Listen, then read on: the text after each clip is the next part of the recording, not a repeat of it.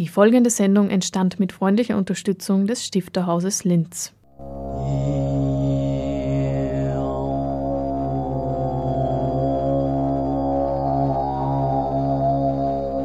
Literatur im Radio.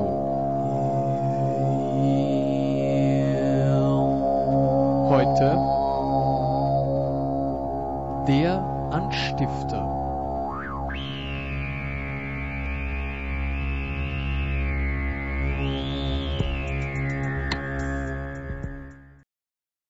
Ausschnitt von der Veranstaltung mit Ilja Trojanow vom 20. April erwartet uns im zweiten Teil des Anstifter aktuell zeitlos visionär die Weltanschauung des Adalbert Stifter als Reihe und heute zum Thema Diversität und Gleichheit.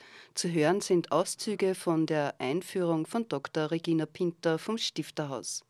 Hallo und willkommen beim Anstifter auf Radio Froh, bei dem wir heute mit einem Wordrap starten. Auf der Suche nach Orla, Ortsnamen im Werk Adalbert Stifters im Rahmen der Tagung Onomastik. Die Onomastik. Das Wort Onoma griechisch bedeutet Wort, Onomastik ist die Wortforschung und die Toponomastik ist die Ortsnamenforschung, von griechisch Topos, das Wort, das den Ort bezeichnet. Bei Stifter finden sich auch exotisch klingende Ortsnamen. Vermutlich hat er diese gesucht, geschöpft oder konstruiert. Ein Berg namens Orla, eine Bucht eines Sees namens Hul in der Hul findet sich und viele Leute haben schon versucht, im Salzkammergut das zu finden und zu lokalisieren. Wo wird geforscht? Der räumliche Bereich, Werke, die Stifter dem Böhmerwald und dem Land Oberösterreich widmet, also vom Moldautal bis ins Salzkammergut. Was wird beforscht? Es wird nach Ortsnamen gesucht, die in den Werken Stifters vorkommen, und es wird die Frage gestellt, gibt es diese Orte wirklich? Können wir dorthin fahren und vielleicht noch Spuren der Romanfiguren finden? Oder sind es fiktive Orte, wo Stifter bewusst eine Rückführung nicht wollte. Wie wird geforscht? Das Grundmaterial ist natürlich Stifters Literatur. Zur Interpretation benötigt man Urkunden, Realproben, das heißt man fährt in die Landschaft hin und schaut, wie schaut es dort wirklich aus. Man verwendet auch Bilder von Stifter, also die er gezeichnet hat, zum Beispiel das Heidedorf. Man fragt sich, ist das Heidedorf, das in seiner Literatur vorkommt, irgendwie zusammenpassend mit dem Heidedorf, wie er es zeichnet. Der Historiker und Kulturwissenschaftler Dr. Karl Hohensinner richtet auf der Tagung in Linz seinen Blick aus der Perspektive der sprachwissenschaftlichen Namenforschung, also auf Stifters Werk, und stellt eine Reihe von Fragen. Welche Ortsnamen sind zeitgenössisch üblich? Waren diese für die Leserschaft erkennbar und einer Gegend zuordnenbar? Welche Namen sind Verfremdungen real existierender Namen? Von Stifter gibt es eine Autobiografie und er schildert darin, wie er als Kind in der Stube seiner Eltern sitzt, beim Tisch. Er beschreibt die Tischplatte, blickt hinaus durch das Fenster auf das Fensterbrett, sieht verschiedene Gegenstände liegen, verschiedene Menschen gehen. Und in dieser Autobiografie finden wir die ersten Ortsnamen, mit denen sich Stifter beschäftigt hat. Ein Nachbarort von Oberplan heißt oder hieß Schwarzbach, heute Tscherna, und er schreibt, während er hinausblickt, sinniert er. Da geht ein Mann nach Schwarzbach, da fährt ein Mann nach Schwarzbach, da geht ein Weib nach Schwarzbach, da geht ein Hund nach Schwarzbach, da geht eine Gans nach Schwarzbach. Er führt weiter aus. Namen sind seltsame Worte, die oft nichts bedeuten. Schwarzbach, Susein, Werdehold, Staran, er liest auch Namen aus Märchenbüchern, Namen von Personen, Namen von Orten und er hat dann schon einen Spruch, Burgen, Nagelein, Böhmisch, Heidel. Aus einem Sagenbuch angeblich, das seine Großmutter ihm vorgelesen hat. Nagelein werden wohl äh, kleine Nelken sein, Nagal und Böhmisch Heidel ist ein Ort in der Nähe von Oberplan. Er literarisiert das dann, es erscheint dann Burgen, Nagelein, buntes Heidelein. Also aus böhmisch Heidel wird buntes Heidelein. Sehr verschriftsprachlich, sehr literarisiert und die Frage, wo denn die Heide, also eine Landschaft Adalbert Stifters denn wirklich ist, ob er jemals sowas gesehen hat, die wird uns beschäftigen. Im Forschungsprojekt von Karl Hohnsinner kommen literaturwissenschaftliche Bezüge hinzu, um das Rätsel von Orla zu lüften. Die Literaturwissenschaft hat sich oftmals den Kopf zerbrochen, wo denn die Ortsangaben zu finden sind, die Adalbert Stifter in der Hagestolz bringt. Germanisten schreiben und zitieren einander.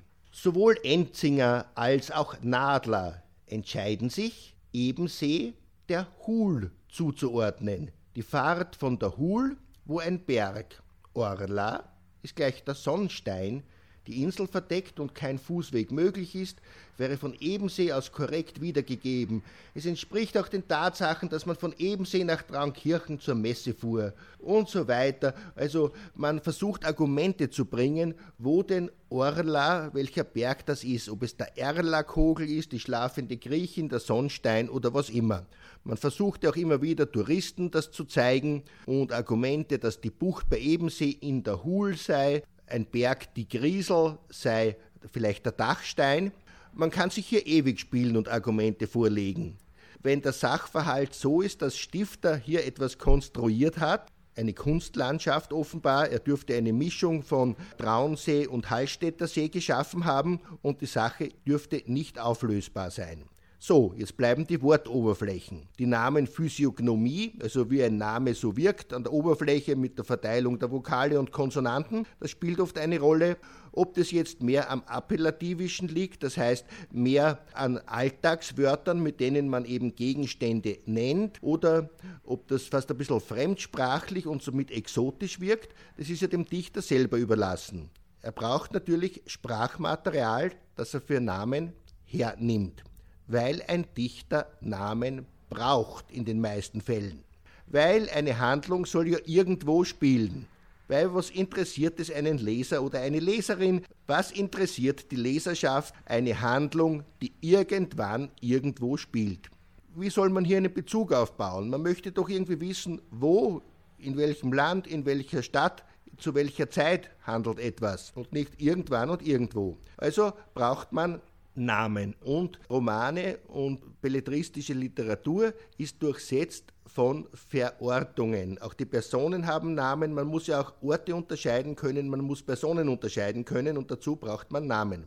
Stellen Sie sich vor, ein Buch ohne Namen, ein Reiseführer des Böhmerwaldes und es sind alle Namen entfernt, dann fahren Sie mal herum und finden dann die Schauplätze Stifters oder überhaupt irgendwas. Noch ärger wäre eine Landkarte, wo Sie die Namen entfernen, dann bleibt eigentlich überhaupt nichts über. Also Namen sind Textkonstituenten und man braucht sie. Zwischen der Suche nach real existierenden Orten einerseits und der Auffassung, alle Namen seien fiktional und nicht identifizierbar, andererseits erstreckt sich da ein weites Feld, das viel Raum für unterschiedliche Zugänge bietet. Dr. Hohnsinner gibt ihm Anstifter nun vorab einen Einblick in die aktuelle Forschung der Onomastik und was am 25. Mai im Stifterhaus von ihm zu hören sein wird. Die Verhältnisse in Oberplan sind heute andere. In der Monarchie haben wir in Südböhmen eine Sprachkontaktzone. Es ist ja, Böhmen ist ja ein Ding innerhalb dieses politischen Objektes sozusagen oder Subjektes gibt es Grundherrschaften, die wie die Herrschaft Grumau, in der Stifter lebt, ja auch sprachlich gemischt sind. Es gibt Sprachgrenzen nur im Sinne von empfundenen und praktischen Sprachgrenzen, aber keine Sprachgrenzen am Papier. Also es kommt zu sehr viel Sprachkontakt, auch wenn in Oberplan damals so gut wie nicht Tschechisch gesprochen wurde. Aber Stifter kennt tschechische Wörter, zum Beispiel von Gastwirten, von Fuhrleuten, die es damals sehr viele gegeben hat. Es hat sehr viele tschechische Fuhrleute gegeben, die von Budweis über Grumau oder Kaplitz nach, Wien, äh, nach Linz gefahren sind und von dort die Güter nach Wien transportiert wurden, worden sind. Diese Fuhrleute haben meist aus der tschechischen Sprachzone äh, zwischen Kaplitz und Budweis abgestammt und das war durchaus sehr vertraut den deutschsprachigen Bewohnern das Tschechische. Und wenn jetzt Stifter seltsam klingende Ortsnamen hat, ist es möglich, dass er Anleihen aus dem Tschechischen genommen hat, phonetisch klingend. Orla, jeder Altösterreicher, bei dem würde was klingeln. Orla. Bei uns in Österreich nimmer mehr, aber fahren Sie nach Tschechien, schauen Sie dort alte Gasthäuser an, die haben alle Hausbezeichnungen. Orel heißt auf Tschechisch Adler. Und zum schwarzen Adler heißt Uczerneho Orla. Oder zum Adler heißt U-Orla. Und es gibt verschiedenste Gasthäuser zum Adler. In Prag ist ja die Altstadt voll noch von so Hauszeichen und diesen Wörtern. Also die Auflösung, was kann Stifter gekannt haben? Er verwendet das Wort Orla. Es klingt wie die Bezeichnung einer Apotheke oder eines Gasthauses in Böhmen. Die Recherche hat ergeben, das nächste von ihm aus gesehen, in Grumau hat es ein Gasthaus gegeben zum Schwarzen Adler. Es war zweisprachig beschriftet. Der Wirt war damals ein Tscheche, ein gewisser Herr Schalmaun. Uczerneho Orla ist ein Gasthaus in Grumau gewesen. Stifter kann das gekannt haben. Er muss es nicht verstanden haben, aber der Lauteindruck. So, das war die Hypothese. Schauen wir weiter. Jetzt haben wir Hul. Hul. Hm. Ja, es gibt ähnliche Ortsnamen, vielleicht irgendwie so ähnlich klingen. Bei Wels gibt es ein Gasthaus und eine kleine Ortschaft, das heißt in der Hudern. Vielleicht hat er auch das gekannt, man weiß nicht, was er zusammengeschnitten hat. Aber gibt man Hul ein in Google, so kommt auf Tschechisch heraus Gehstock. Mhm. Ja, Griesel, was mag Griesel sein oder Griesel? Ein tschechisches Wort ist es nicht, könnte es auch mit Böhmen zu tun haben. Googelt man es, findet man die altböhmischen Sagen, die ein Mann namens Griesel herausgegeben hat. Und wie wir sehen im, in Stifters Nachlass, gibt es auch dieses Buch. Also er hat ein Buch über Böhmen eines Herrn Griesel besessen. Also er kennt das als Familiennamen. Machen wir eine kleine Geschichte, ein kleiner Narrativ, eine ideologische Sage. Wie kann Stifter jetzt fiktiv zu Orla, Hul und Griesel gekommen sein? Stifter überlegt, zu seiner Wittico-Trilogie braucht er noch Material. Altböhmische Sagen wären gut, altböhmische Chroniken. Der Gastwirt Schallmaun in Grumau besitzt eine Kiste mit Eisenbeschlag, darinnen altböhmische Bücher, die er im Geheimen verleiht. Stifter denkt, er schaut einmal in diese Kiste, vielleicht findet er was, vielleicht zeigt ihm der was. Er fährt mit der Kutsche nach Grumau, geht dort in das Gasthaus Ucerneho Orla, der Gastwirt lässt ihn in die Kiste hineinschauen, dieses und jenes, aber er kann es nicht lesen und es ist nicht so wirklich Glas. Dann sagt der Gastwirt, aber eines habe ich hier, das Buch Böhmische Sagen von Griesel, nehmen Sie zumindest das. Griesel haben wir jetzt. Stifter steigt wieder ein, nimmt seinen Gehstock, fährt eine Zeit, ist etwas missmutig, zerstreut, steigt er wieder aus. Der tschechische Kutscher schaut, sieht, wie Stifter aussteigt, er vergisst seinen Gehstock. Der Kutscher ruft ihm nach: Nesabom de Hul, vergessen Sie nicht Ihren Stock. Und jetzt ist auch Hul vorhanden.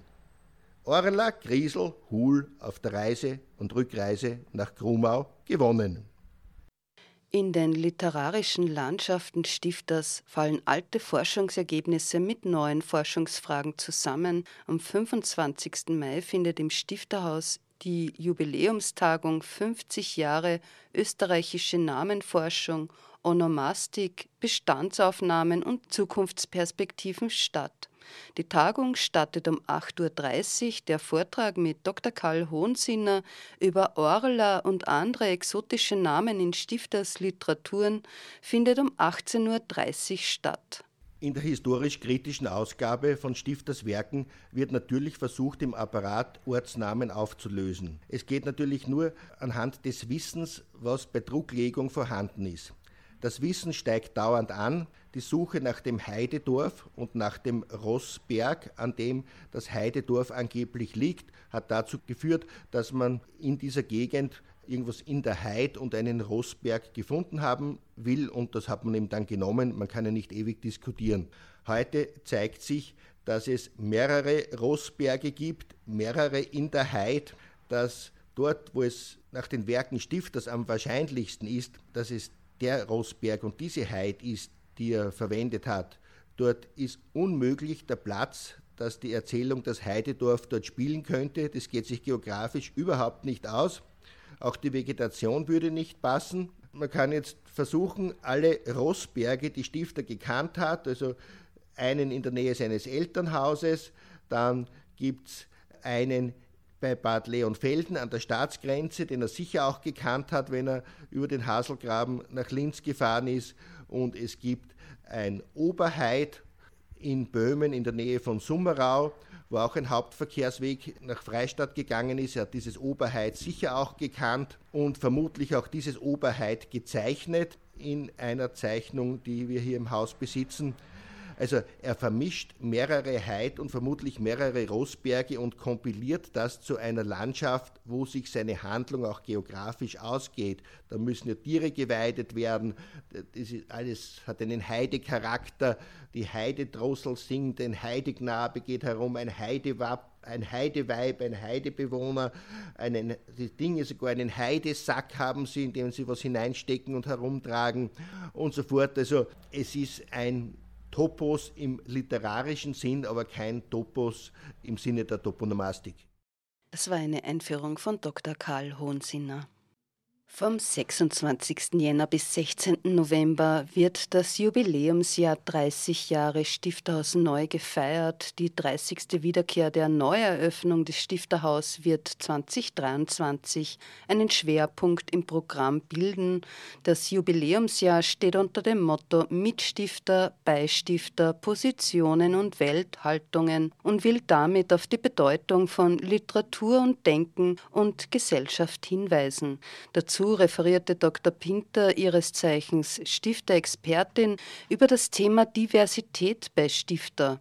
Im Anstifter nun ein Auszug aus einem sensiblen Vortrag über die Bedeutung und Tragweite in Stifters humanistischem Denken. Jeder Mensch müsse also vor jeder Handlung nicht nur das Recht, sondern auch, Zitat, sein Gewissen zu Rate ziehen. Die in Freiheit, die wir gehört haben, für alle gleich ist, ausgeübten guten Taten, Zitat, schaden niemanden, nützen allen und machen uns alle gleich an Ansehen und Achtung. Nicht also seine Macht, sein Reichtum oder seine Nationalität sind es, weswegen ein Mensch geachtet werden soll, sondern sein Menschsein an sich, seine unverhandelbare Würde, sein Potenzial zur reinstmöglichen Menschwerdung und sein Bemühen um reinstmögliche Menschwerdung. Wie schon beim Thema Wahrnehmung ist zu erkennen, dass Stifter Gedankengut seiner Zeit aufnimmt, in diesem Fall etwa Grundgedanken der von der französischen Aufklärung beeinflussten und 1789 von der französischen Nationalversammlung verabschiedeten Menschen- und Bürgerrechte – die sie auf seine Weise weiterdenkt, auch die Ethik des Christentums einbezieht und so eine ganz eigene Welthaltung entwickelt, die äh, aus heutiger Sicht eine Brücke bildet zur allgemeinen Erklärung der Menschenrechte 1948 in Paris. Stifter hat also dargelegt, was seiner Meinung nach Menschen gleich ist und was uns gleich macht. Nähern wir uns nun dem Thema Diversität.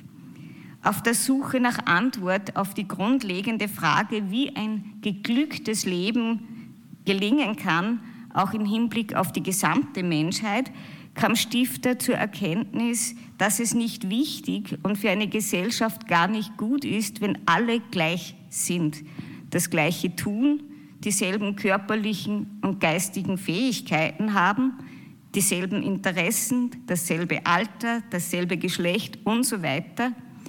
Wichtig für ein friedliches Zusammenleben ist, dass alle unterschiedlichen Tätigkeiten, Fähigkeiten und Interessen gleiches Ansehen genießen. Gerade in der Verschiedenheit der einzelnen Menschen liege eine Chance für jede Gesellschaft, ja für die ganze Menschheit. Verschiedene Begabungen, Denkweisen und Zugänge zum Leben können, so Stifter, einander befruchten und ergänzen.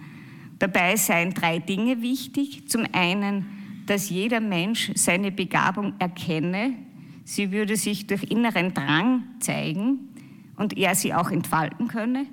Zum anderen, dass alle unterschiedlichen Merkmale, die die Diversität einer Gesellschaft ausmachen, wie erwähnt, gleich geachtet und wertgeschätzt werden. Und zum Dritten, dass jede und jeder bereit ist, seine Talente auch in den Dienst des Gemeinwohls zu stellen.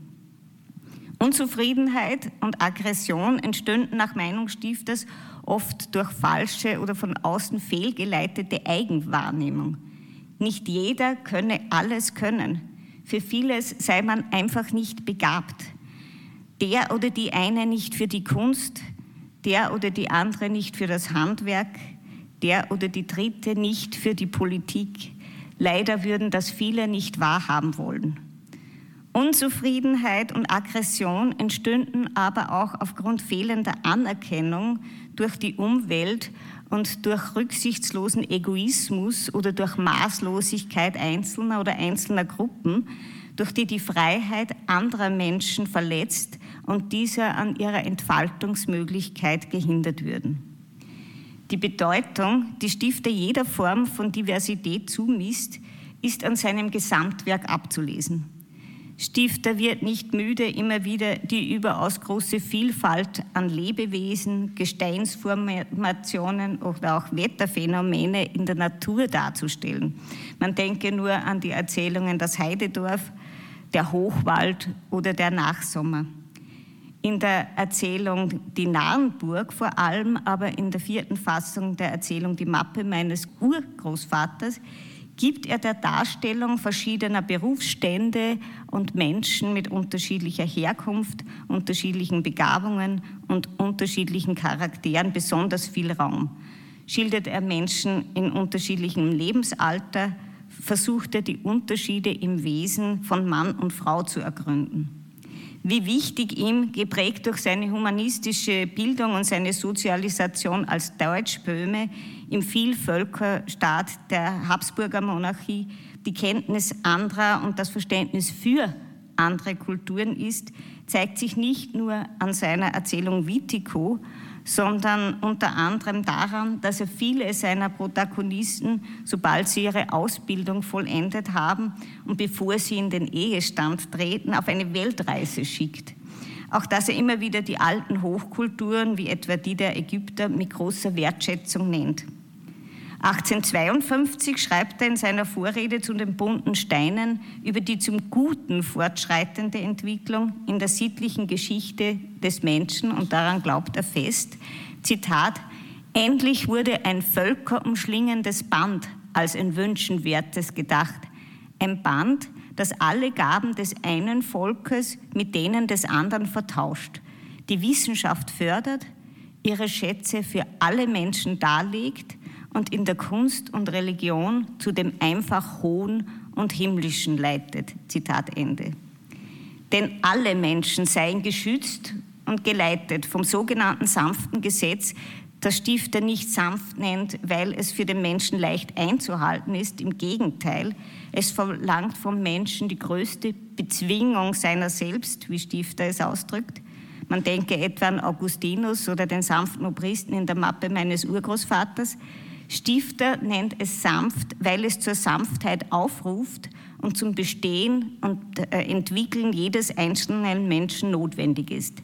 Es ist das, Zitat, Gesetz der Gerechtigkeit, das Gesetz der Sitte, das Gesetz, das will, dass jeder geachtet, geehrt, ungefährdet neben dem anderen bestehe, dass er seine höhere menschliche Laufbahn gehen könne, sich die Liebe und Bewunderung der Mitmenschen erwerbe, dass er als Kleinod gehütet werde, wie jeder Mensch ein Kleinod für alle anderen Menschen ist.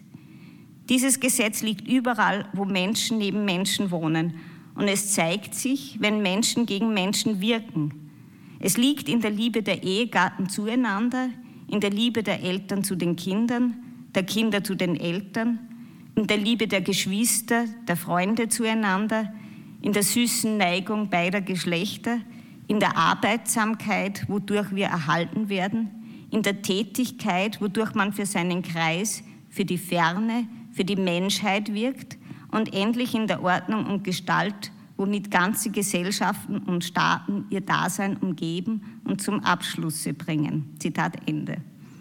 In Stifter sanften Gesetz sind Diversität und Gleichheit gleichermaßen angesprochen. Die Einhaltung des sanften Gesetzes kann den Grundsätzen des Gesetzes und Stifters Überzeugung gemäß, aber nicht mit Gewalt, also nicht durch Revolution, sondern nur in evolutionären Schritten durch Erziehung und Persönlichkeitsbildung erreicht werden.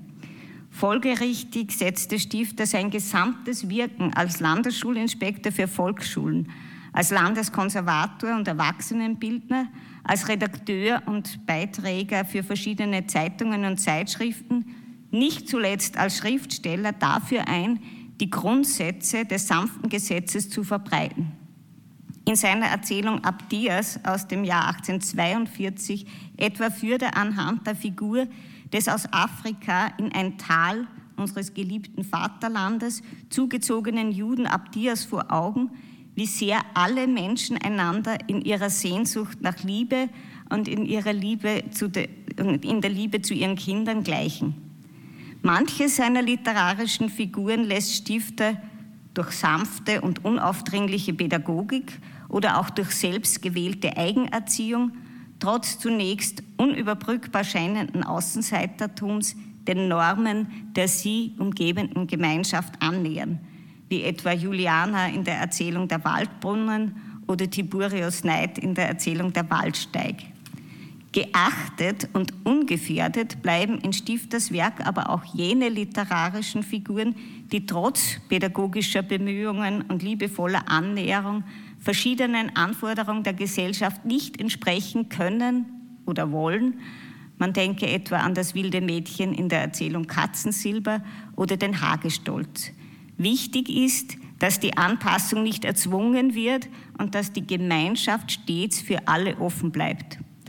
Dass Stifter immer wieder an seinen eigenen Idealen scheiterte, dass er verschiedene seiner, äh, der Probleme seiner Zeit zu wenig oder nur im Allgemeinen ansprach, dass er Tagespolitik und Literatur nicht vermischen wollte, dass er immer wieder in patriarchalischen Denkmustern hängen blieb sollte meines Erachtens nicht den Blick verstellen auf sein Bemühen mit seinem Eintreten für das sanfte Gesetz, mit seinem Eintreten für Diversität und Gleichheit, seinen Teil zum friedlichen Zusammenleben der Menschen beizutragen.